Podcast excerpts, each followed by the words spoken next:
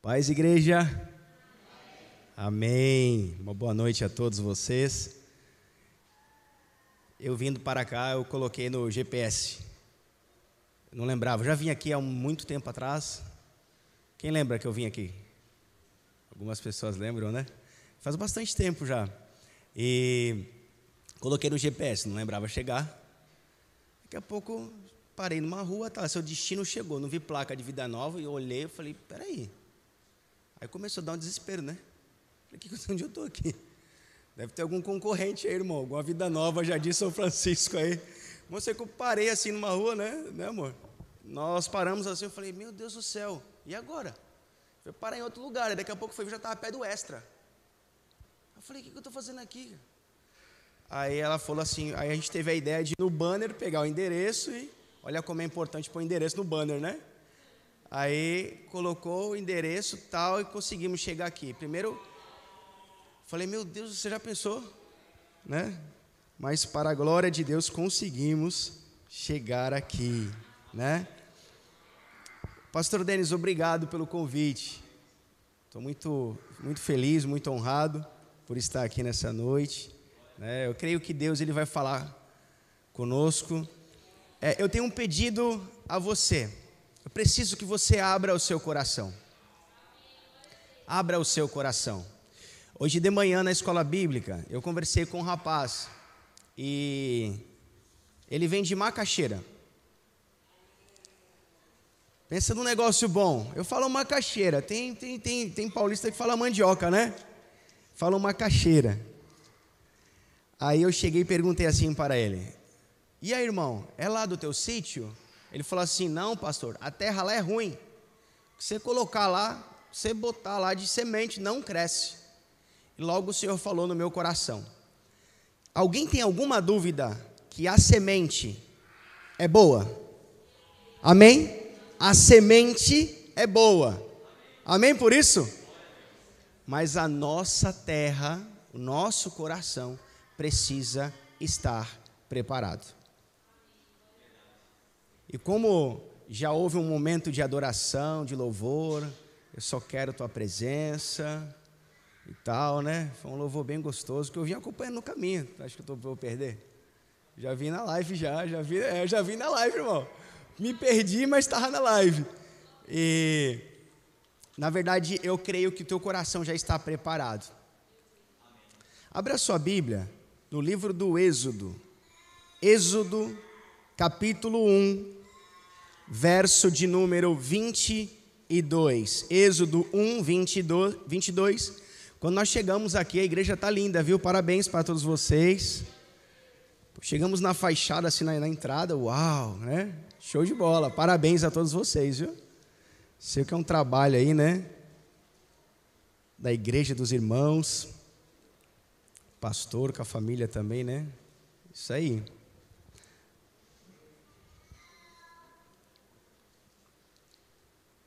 Todos acharam? Amém? Assim diz a palavra do Senhor. Então Faraó ordenou a todo o seu povo: joguem no rio Nilo todos os meninos hebreus recém-nascidos, só deixem viver as meninas. Vou repetir. Então Faraó ordenou a todo o seu povo: joguem no rio Nilo todos os meninos hebreus recém-nascidos. Só deixem sobreviver as meninas. Quando nós lemos aqui o contexto dessa história, nós vamos entender melhor se nós lermos um pouquinho o final do livro de Gênesis. Nós vamos ver que o povo de Deus passou todo um processo ao ponto de José ser o governador do Egito. E a Bíblia vai dizer que o povo de Deus prosperava na terra do Egito, ou seja, em outras palavras, numa terra do inimigo. Só que o rei mudou, as coisas mudaram. E a Bíblia vai dizer que um novo rei entrou, no, assumiu o trono e desconsiderou todo o processo, tudo aquilo que José fez, tudo aquilo que o povo de Deus fez. Ao ponto de perceber que o povo de Deus a cada dia estava tomando uma proporção maravilhosa. Logo, esse faraó, ele começou a ficar com medo, ao ponto de dizer assim: se o povo de Deus continuar crescendo, eles podem nos vencer, eles podem tomar esse lugar aqui para eles. Então, o que que Faraó fez? Começou a escravizar o povo de Deus, escravizar o povo de Deus, escravizar o povo de Deus. E começou a perseguição. Você bem deve conhecer aquela perseguição primeiro das parteiras. O faraó dá uma ordem para as parteiras e fala assim: ó, todo menino que nascer, quando no momento ali do nascimento, se vê que é menino, já mata, já elimina, para que o que que aconteça? Não haja ali a continuação da geração. E a Bíblia vai dizer que as mulheres hebreias, o povo de Deus, as mulheres eram tão férteis que quando as parteiras chegavam ali para fazer o parto, claro que as parteiras também eram tementes a Deus, já nascia um bebê e o bebê ali né, com força, com vigor e não acontecia aquele ato brutal. Logo o faraó mudou a estratégia. Então faça o seguinte: todo menino que nascer toda criança do sexo masculino que nascer vai ter que ser jogado no rio Nilo. Olha só, meu irmão, deixa eu falar um negócio para você. Você vê que muda-se as estações, mas Satanás, ele continua com a mesma estratégia: destruir a descendência, destruir a geração. Preste atenção, vê o que está acontecendo nos comerciais.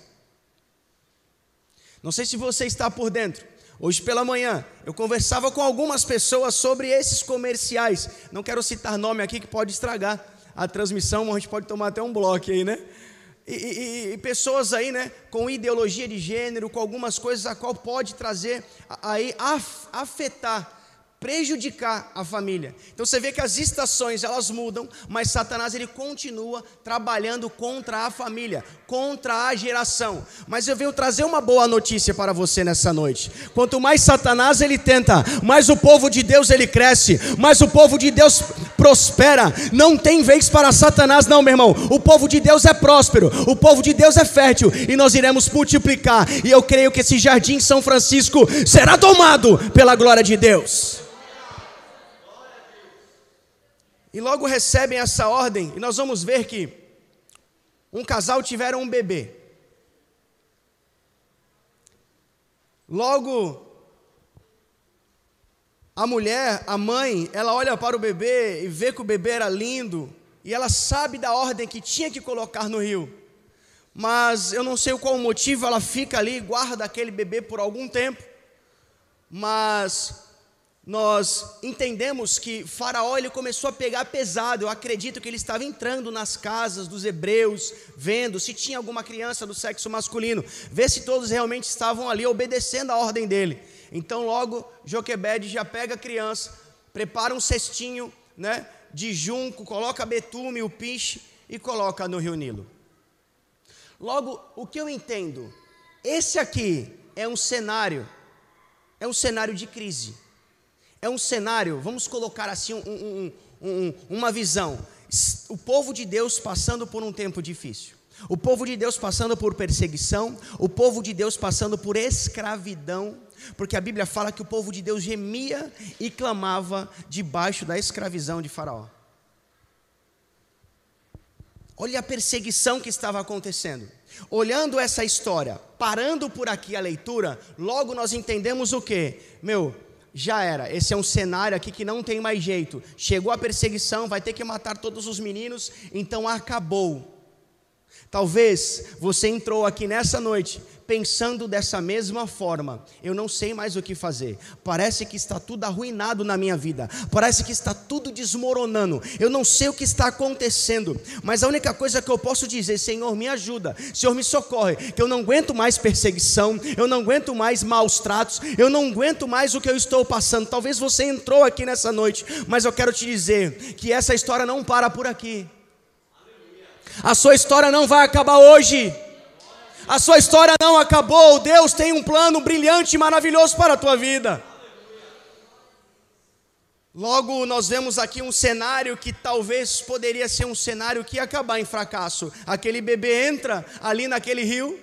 Logo, a correnteza leva ele para um lugar a qual lá do outro lado estava a filha de Faraó, junto com as suas servas, com suas amigas, se banhando no rio. Logo olha um cesto e fala: Vê, pega lá para nós, vê o que, tá, vê que é aquilo lá, vê o que é aquilo ali dentro daquele cesto. E quando traz, ela abre o cesto, tinha uma criança. Logo uma menina escrava chega e fala assim: Senhora, você quer que eu chame uma mulher hebreia? Você quer que eu chame uma mulher para amamentar, para cuidar dessa criança?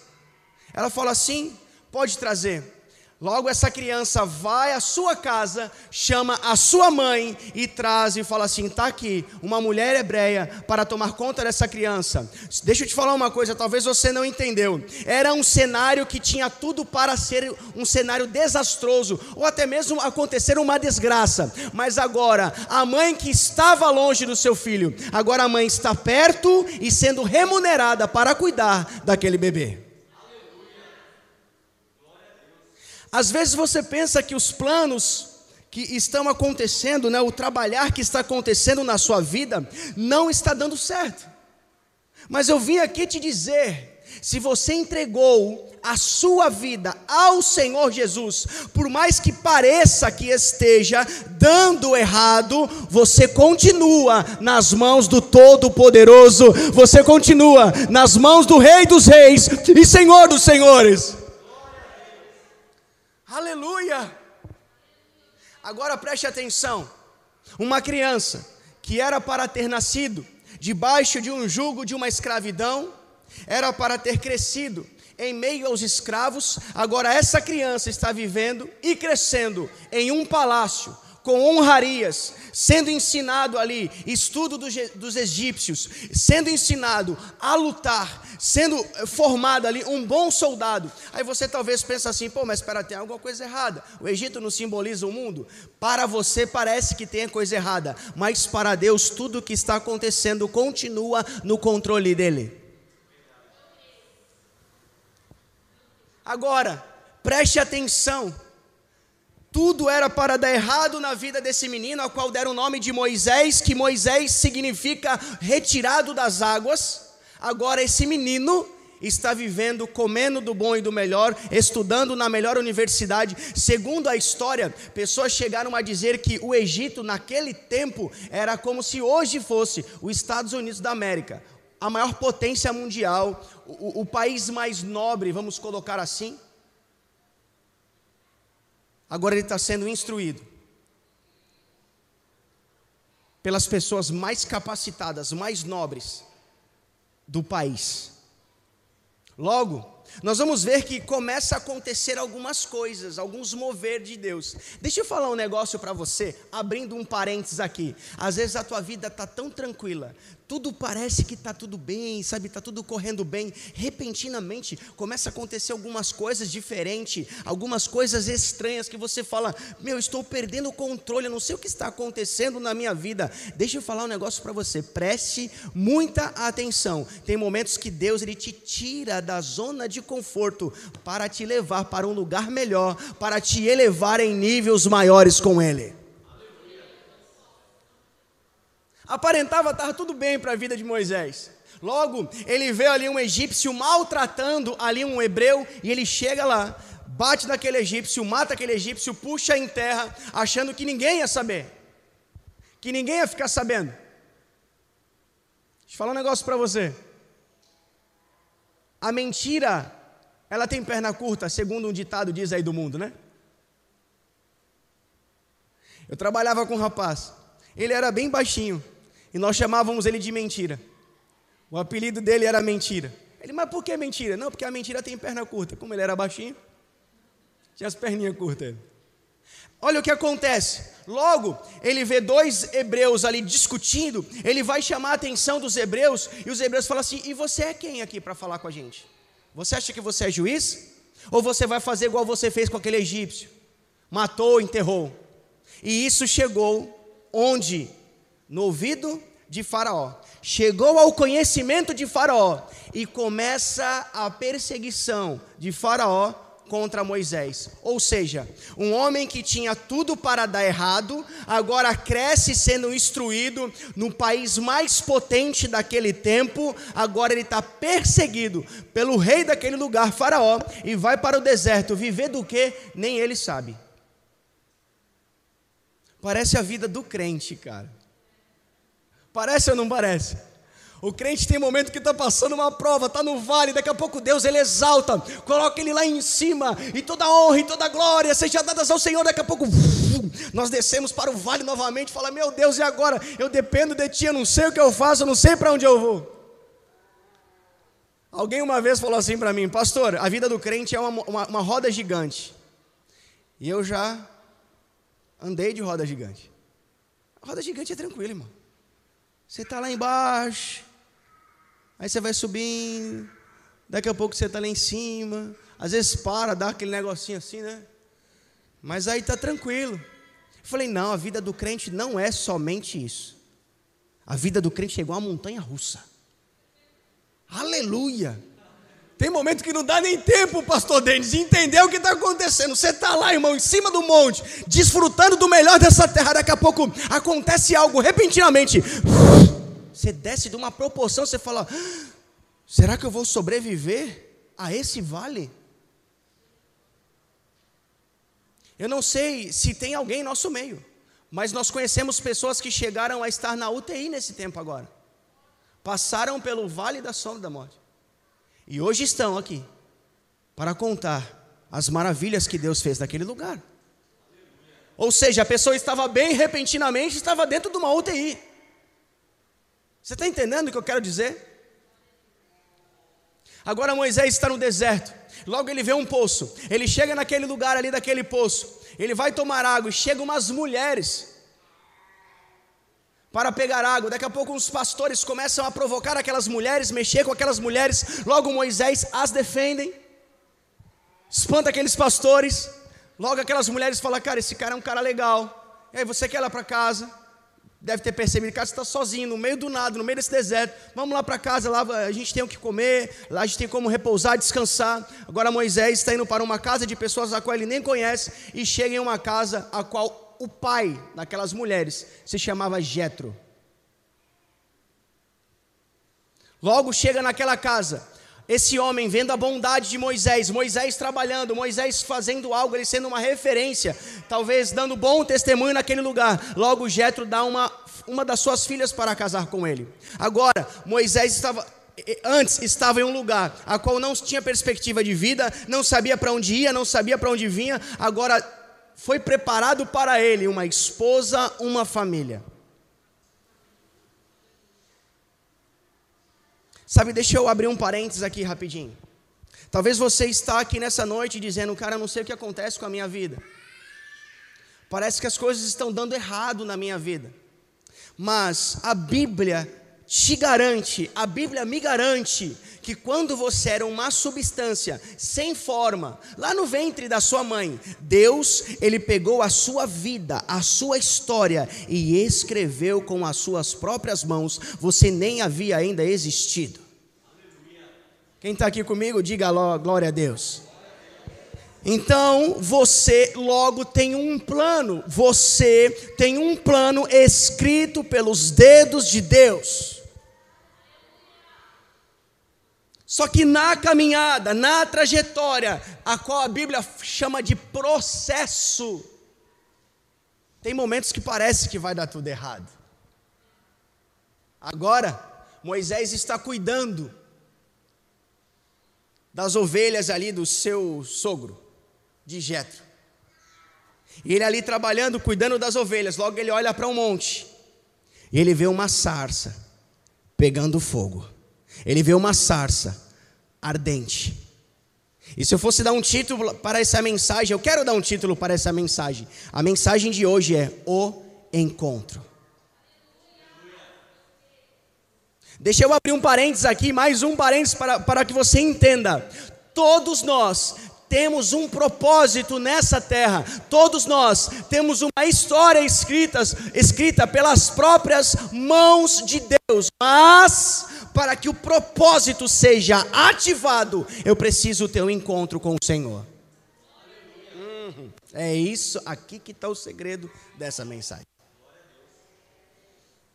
Às vezes nós queremos viver, né, o melhor de Deus nessa terra. Tem pessoas que ainda não entenderam qual é o seu propósito nessa terra.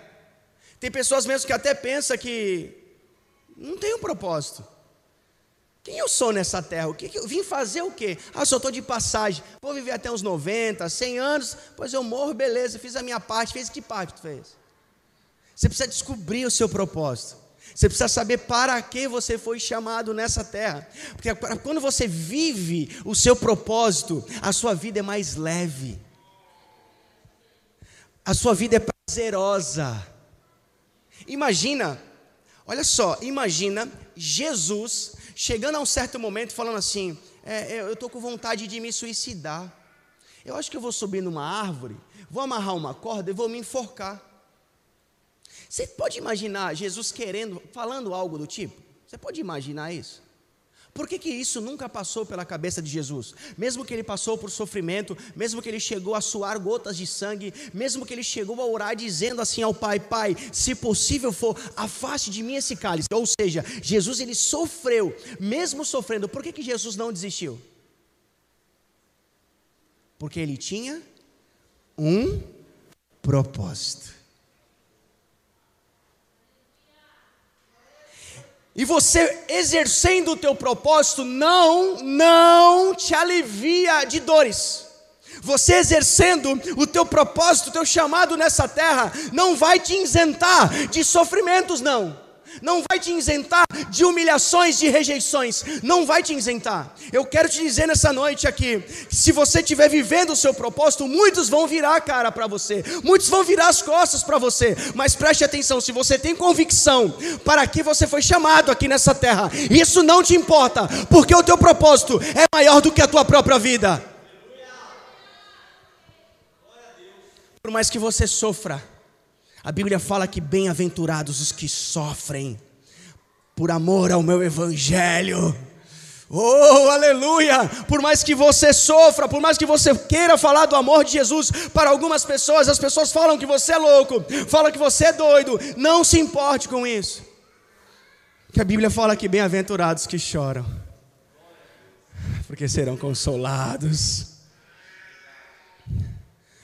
Às vezes você está exercendo o teu chamado, o teu propósito, e parece que tudo está difícil. Te faltam algumas coisas, dificuldades aparecem, isso não pode trazer dúvida no seu coração. Quantas pessoas têm um futuro brilhante, um propósito lindo nessa terra, e durante, exercendo ali o seu chamado, exercendo o seu ministério, o cerco aperta, as coisas apertam, e a pessoa fala: será que é isso mesmo? Será que Deus me chamou para isso? Por que tanto sofrimento? Por que tanto tempo desempregado? Por que parente doente? Por que você levou meu parente? Tem pessoas que começam a entrar em crise, crise interior. Deixa eu falar uma coisa para você. Quando você tem a convicção da sua identidade e do seu propósito, nada pode te parar, nada vai te parar. Levanta sua mão nessa noite e entenda: você é imparável, porque você tem um propósito nessa terra. Maior é o que está em você do que o que está no mundo. Por mais que se levantem acusadores, caluniadores, dificuldades, você precisa entender: eu não vou parar. Cara, eu, eu, vejo que acontece muito isso com líderes, liderança. Cara, o sonho de todo líder é o quê? Que o ministério a qual ele está exercendo venha ser relevante, triunfante, né? sempre cresça. Daqui a pouco bate um vento, some um, some dois, some dez, você fala, meu Deus, o que está acontecendo? Você puxa o cabelo assim, fica igual o meu. Isso aqui é de puxar o cabelo, irmão. Sou pastor de igreja. Denis já quase não tem cabelo mais. Entendeu? Seja bonzinho com ele, para que até o final né, da, da carreira ele não fique careca. Falei, irmãos, vocês me deixam de cabelo em pé, irmãos. Mas na verdade, esse é o desejo do líder. É que o, todos, o, o departamento ao qual ele está ali liderando, ele está ministrando, que cresça, que multiplique. Não é verdade? Cara, nós estamos orando, né, para que todos sejam vacinados, para que esse negócio, né, acabe e que a gente possa aglomerar de novo. Ai, que aglomeração gostosa. Irmão, sinto tanta falta de chegar nos cultos e abraçar pessoas. Só eu sinto falta. Quem sente falta de abraçar pessoas? Um abraço cura. Tem pessoas que entram por aquela porta adentro, só precisam de um abraço. Ela não precisa de dinheiro. Ela não precisa de saúde. Ela não precisa de porta de emprego, ela não precisa de carro novo, ela precisa de um abraço. E antes, algum tempo atrás, queridos, o abraço curava, hoje o abraço é letal. Eu chego nos lugares, não sabe se dá soco, se pega na mão, se dá cotovelo, não sei o que eu faço. Não é verdade? Não é assim? Cara, não vejo a hora da gente estar aglomerado novamente. Tudo liberado, né? Dentro da lei, tudo bonitinho, todo mundo vacinado, todo mundo selado pelo Espírito Santo, aleluia. Todo mundo já endereçado, vou morar com Jesus, vou estar com Jesus, Jesus vai buscar a igreja, você sabe para onde você vai, então está todo mundo aglomerado, aquela unção gostosa, daquele poder de Deus, você podendo abraçar, você podendo falar no culto, né, no final, né, depois da bênção pastoral, da bênção apostólica, abraça o teu irmão, ah, que delícia momento da ministração, chamar aqui para frente, né? Coloca o seu rosto no altar, venha buscar aqui, venha buscar mais de Deus, venha orar. E você toca na pessoa, abraça a pessoa, você libera uma unção que está sobre a tua vida. Isso é maravilhoso demais. Estou orando, não vejo a hora desse negócio voltar. Às vezes a gente dá uns corta lá e o negócio ninguém sabe o que acontece, que está a porta fechada, né? Não, não sabe o que acontece, não, mas nós somos dentro da lei, não fizemos nada de errado lá. Mas tem pessoas que às vezes só precisam de um abraço para continuar. Precisam ser tocados por Jesus para continuar. Mas preste atenção aqui, voltando aqui para a palavra, sobre o propósito. Antes de eu exercer o meu propósito, eu preciso ter um encontro com Jesus. Agora Moisés vê aquela sarça ardente pegando fogo. Quando você vai estudar essa sarça, falam que era um mato seco. E não há possibilidade de um, um bolo de mato seco ficar fume, pegando fogo fumegante. Não tem como isso acontecer. Você vê que é algo divino. Daqui a pouco Moisés, ele olha para aquilo, aquilo chama a atenção de Moisés. Logo eu entendo, irmão, que a unção de Deus, o poder de Deus, ele atrai. Você está entendendo isso? Você está entendendo porque nós temos que estar cheios da presença de Deus, cheios da glória de Deus, para que as pessoas venham chegar até nós, para que a gente venha atrair essas pessoas para próximo de Jesus. Aleluia! Deixa eu falar um negócio para vocês, isso aqui é uma revelação, isso aqui é o ápice da revelação, hein? Tem pessoas que falam assim: eu não aguento, eu sou um imã de problema. Eu sou um imã de problema, as pessoas só vêm trazer problema para mim, as pessoas só vêm trazer problema. Eu sou um imã de problema. Hum, hum, hum, hum, Você não é um imã de problema. Você atrai pessoas. Você é cheio da glória de Deus, cheio do Espírito Santo de Deus. Por isso que as pessoas vão procurar ajuda em você, porque as pessoas veem Deus em você. Então não, não olhe dessa forma. Ah, eu, eu sou um para-raio de problema. Não! Eu sou um especialista em resolver problemas. Por isso que as pessoas me procuram. Você está entendendo isso? Então, a partir de hoje, a pessoa que te ligar pedindo ajuda, você não vai olhar para você e falar: Meu, eu não aguento mais. Quantos problemas me aparecem? Não, você fala: Obrigado, Jesus, porque a cada dia eu estou me parecendo contigo. Imagina se Jesus falasse assim: Cara, eu sou um para-raio de problema. Nossa, quem é que leva problema para Jesus? Levanta a mão. Essa igreja é boa, viu? Pouca gente leva, né? Que bom, né? Aí traz para o pastor, né? Eu não levo para Jesus. Vou levar para Jesus, não, que eu não quero incomodar Jesus, então eu vou incomodar o pastor deles. Você está entendendo onde eu quero chegar, meus lindos? Se nós levamos os nossos problemas a Jesus, por que, é que as pessoas não podem trazer problemas para nós? Se nós somos a imagem de Deus, se nós a cada dia queremos nos parecer com Jesus. Nós estamos dando um estudo lá nas quintas-feiras, na nossa igreja, sobre caráter cristão. Como é que eu posso ser uma pessoa relevante nessa geração, nessa estação a qual nós estamos vivendo, se eu não tenho o caráter de Cristo? Quem está comigo aqui? Hello? Hello, church? Está entendendo? Se eu tenho o caráter de Cristo, virão dificuldades, virão problemas para mim, só que eu vou falar: não, não, não, não, não, não vou, não vou parar. Estou aqui pra, para isso.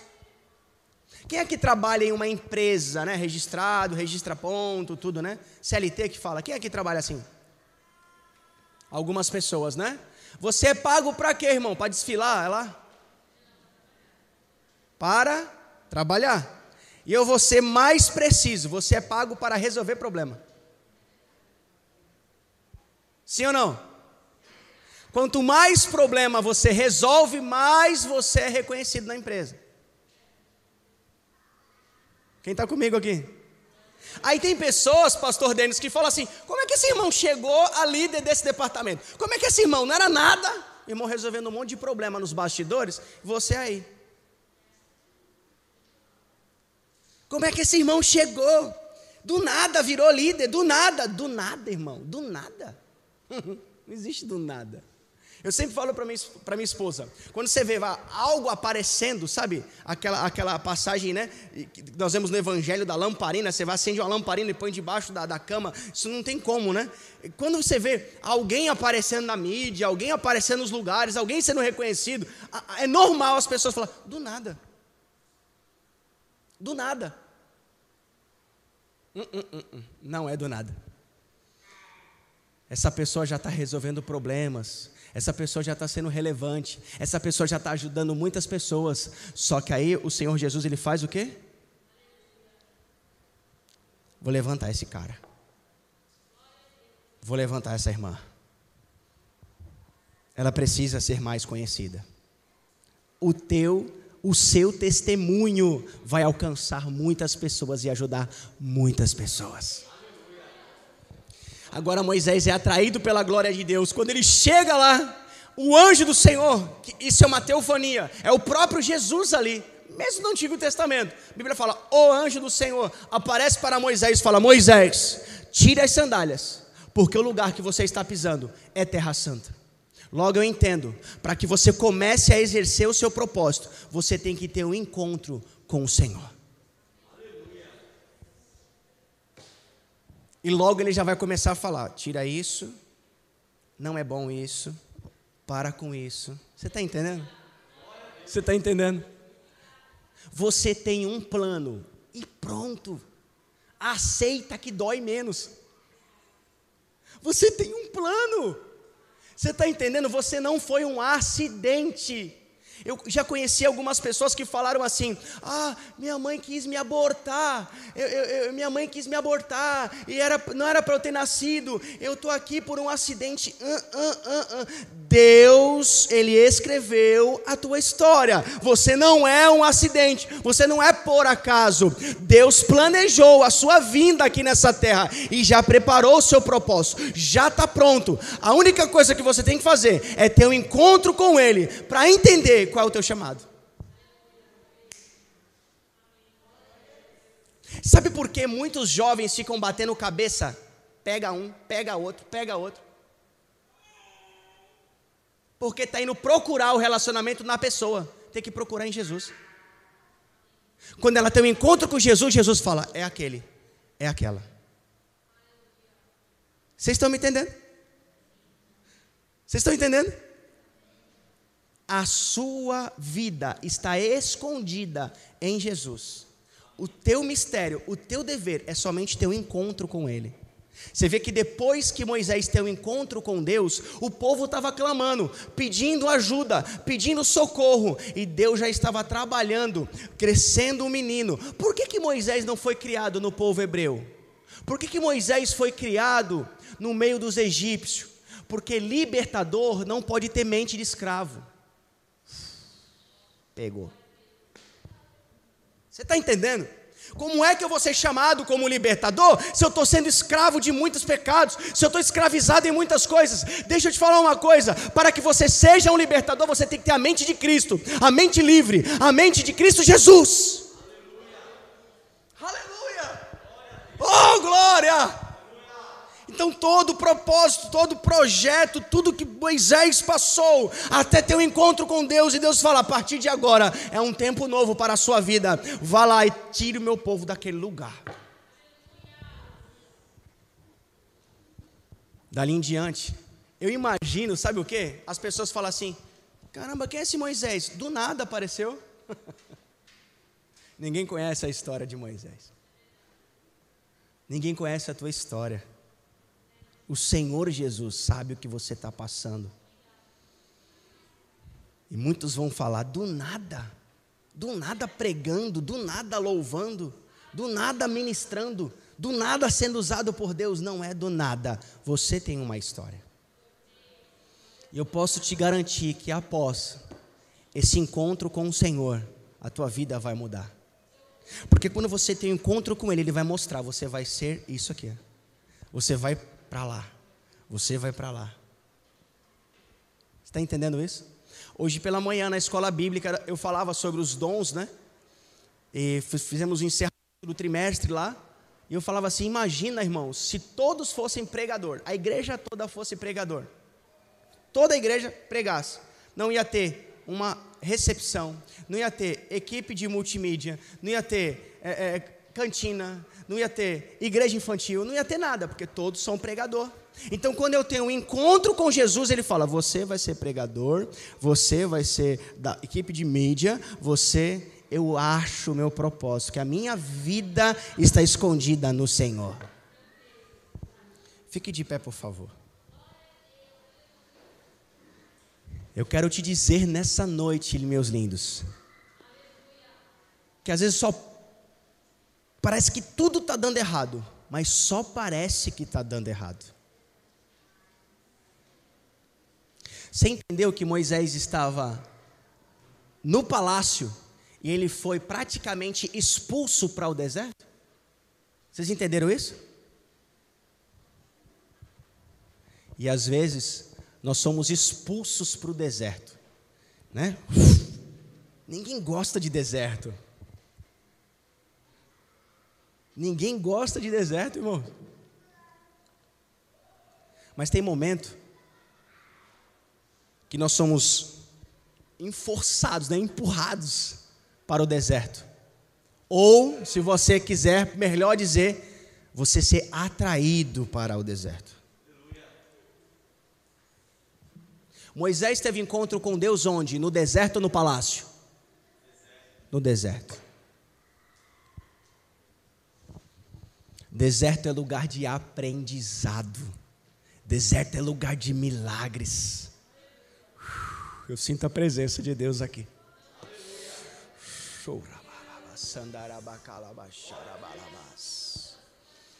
Ah, Deus. Não reclame do que você está passando. Deus está no controle da sua vida. Não reclame do deserto que você está passando. Deus está te ensinando.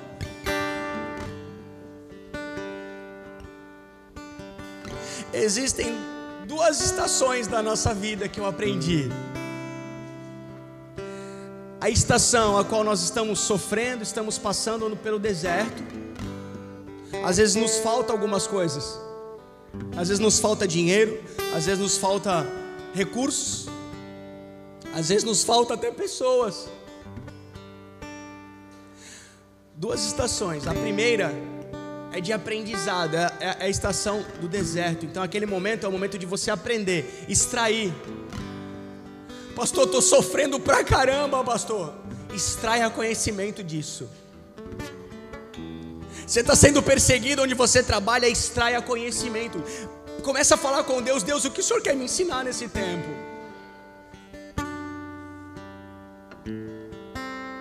Ou você acha que um pai maravilhoso, um pai de amor, coloca um filho lindo na terra para sofrer? Não é esse o desejo do Senhor, que você sofra. Não é, não é. Te garanto isso. O próprio Jesus, ele aprendeu obediência, ele aprendeu maturidade sofrendo próprio Jesus. Então, às vezes, ele te pressiona, às vezes, ele te, te oprime, sabe? Ele te dá um. Hum, é para te ensinar algo novo. Primeira estação é a estação do, do momento difícil, da dificuldade, da prova, do deserto. Aí o que, que você faz? Extrair conhecimento, aprendizado. A outra estação é quando você sai dessa prova e você é aprovado. Aí sabe o que você faz? Desfruta.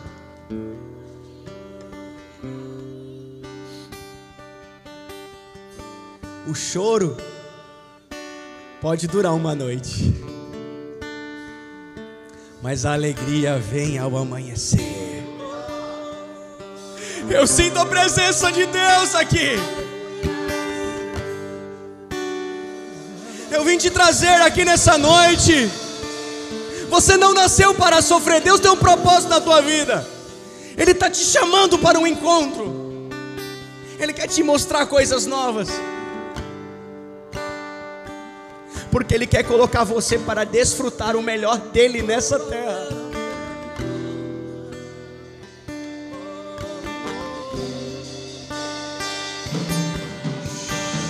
Levanta sua mão e adora Jesus. Vai valer a pena. E vai valer a pena. Declare isso.